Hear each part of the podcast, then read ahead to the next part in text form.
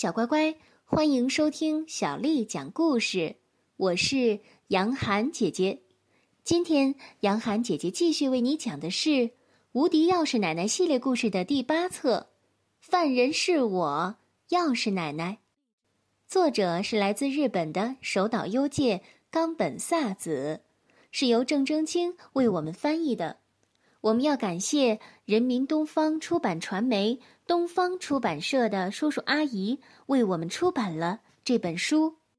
第四集，那天小勇干了什么呢？上集。太好了，妈妈支持我。小勇很高兴，他相信这回电视台的人应该不会来了。可是还没过几分钟，爸爸就把小勇叫了过去。他一边摆弄着院子里的杜鹃花，一边说：“小勇，我听你妈妈说了那个中学生家的事情。不过那个中学生家里一定有申请补助的，这种事情不用你操心。哦，什么？还有，昨天植树说的话，你也不要信以为真。真正的好人是在任何情况下都不会做坏事的。如果只因为没有上锁就把持不住自己。”内心左右摇摆的话，那还算什么好人？可是，可是我赞同我哥的说法，我们不能搞什么偷拍。爸爸的表情严肃了起来，他凝视着小勇的脸。这时候，奶奶也走了出来。爸爸说：“小勇，你的意思是，现在让我们去拒绝电视台的人吗？爸爸做不到，一言既出，驷马难追。爸爸。”是绝对不会食言的。小勇求助的看着妈妈：“妈妈，其实你心里也是反对的，是不是？还有哥哥和奶奶，我们大家都反对。为什么一定要这样做呢？妈妈，你明确的告诉爸爸，你也是反对的吧？”妈妈耐心的开导着小勇：“小勇啊，我跟你爸仔细的谈过了，而且我觉得那个中学生。”明天应该也不会来的，这不是他明天来不来的问题。无论是谁被摄像机拍到做贼，那都太惨了。妈妈，再怎么打马赛克，熟人还是一眼就能认出来的。可是小勇，你有没有想过，我们蔬菜上是有明确标价的，那些偷偷把菜拿走却不付钱的人，难道不是坏人吗？电视台的人也是想借这个节目来扭转这种不良风气。妈妈其实能理解他们，奶奶也是这样想的。是真的吗，奶奶？奶奶只是慈祥的看着他，什么也没有说。看着出尔反尔、前后态度一百八十度大转变的妈妈，小勇实在很生气。他觉得爸爸妈妈，甚至还有奶奶，突然都变成了陌生人一样，离自己的世界。很远很远。那天晚上，小勇一直没有睡着。自己再不愿意，明天电视台那帮人还是会来采访的，而且谁也不能保证明天小健就一定不会来。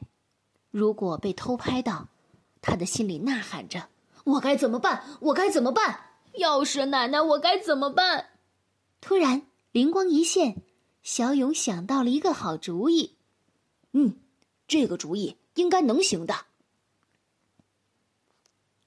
五月三日，今天是日本的传统节日——宪法纪念日。电视台的人约好今天会来的。吃完早饭之后，爸爸说他要找民生委员神原先生有点事儿，出门去了。植树哥哥起得很晚，他边咬面包边跟妈妈说：“妈妈，我出去玩两天，后天回来。”怎么突然要出去呀？不会是骑摩托车去吧？呃，就是骑摩托车去。好不容易才有个小长假，我想一个人出去转转。那千万要注意安全呀！还有钱吗？有是有，不过老妈肯给的话，我来者不拒了。植树的性子一向是说一不二，决定了的事情九头牛都拉不回来，所以妈妈也没有再劝。只是苦笑着，又塞了点零花钱给他。这时候，奶奶没有在餐厅，她在井边洗菜，为出摊做着准备。那些菜都是早上天还没亮的时候摘回来的。小勇问道：“哥，你骑摩托车去哪儿呀？”“哦，去九州跑一趟。天气这么好，待在家里实在是太可惜了。”“哦，大学生就是好啊！”小勇暗暗的羡慕道。回到房间，瞟了一眼桌上的闹钟，八点半，还有一个小时，毛利导演他们就来了。小勇把自己往床上一摔，静静的等待着时机的来临。不一会儿，门外传来了摩托车发动的声音，哥哥应该出发了。一直在院子里洗菜的奶奶，好像也到厨房去跟妈妈商量什么事儿了。八点五十分，刚好。小勇赶紧套上了早就准备好的运动鞋，打开窗户跳了出去。为了不让妈妈他们发现，他蹑手蹑脚的从杂物间边上绕了一大圈，小心翼翼的转进了院子。井边的板车上整整齐齐的放着刚刚洗好的蔬菜。小勇把车上的胡萝卜、白菜、葱、菠菜什么的，一股脑的全扔在了地上。然后取出了底下垫的木板，用力的扯下了钱箱，把写着“新鲜蔬菜，敬请光临”一把两百日元的厚纸板也丢了。再不抓紧就来不及了。于是他使出了吃奶的劲儿，拉着庞然大物一样的板车，踉踉跄跄的走出了后院。小乖乖，今天的故事就为你讲到这儿了。如果你想听到更多的，中文或者是英文的原版故事，欢迎添加小丽的微信公众号“爱读童书妈妈小丽”。接下来的时间，我要为你读的是唐朝诗人王维写的《鹿柴》。《鹿柴》，唐·王维。空山不见人，但闻人语响。返景入深林，复照。青苔上，空山不见人，但闻人语响。返景入深林，复照青苔上。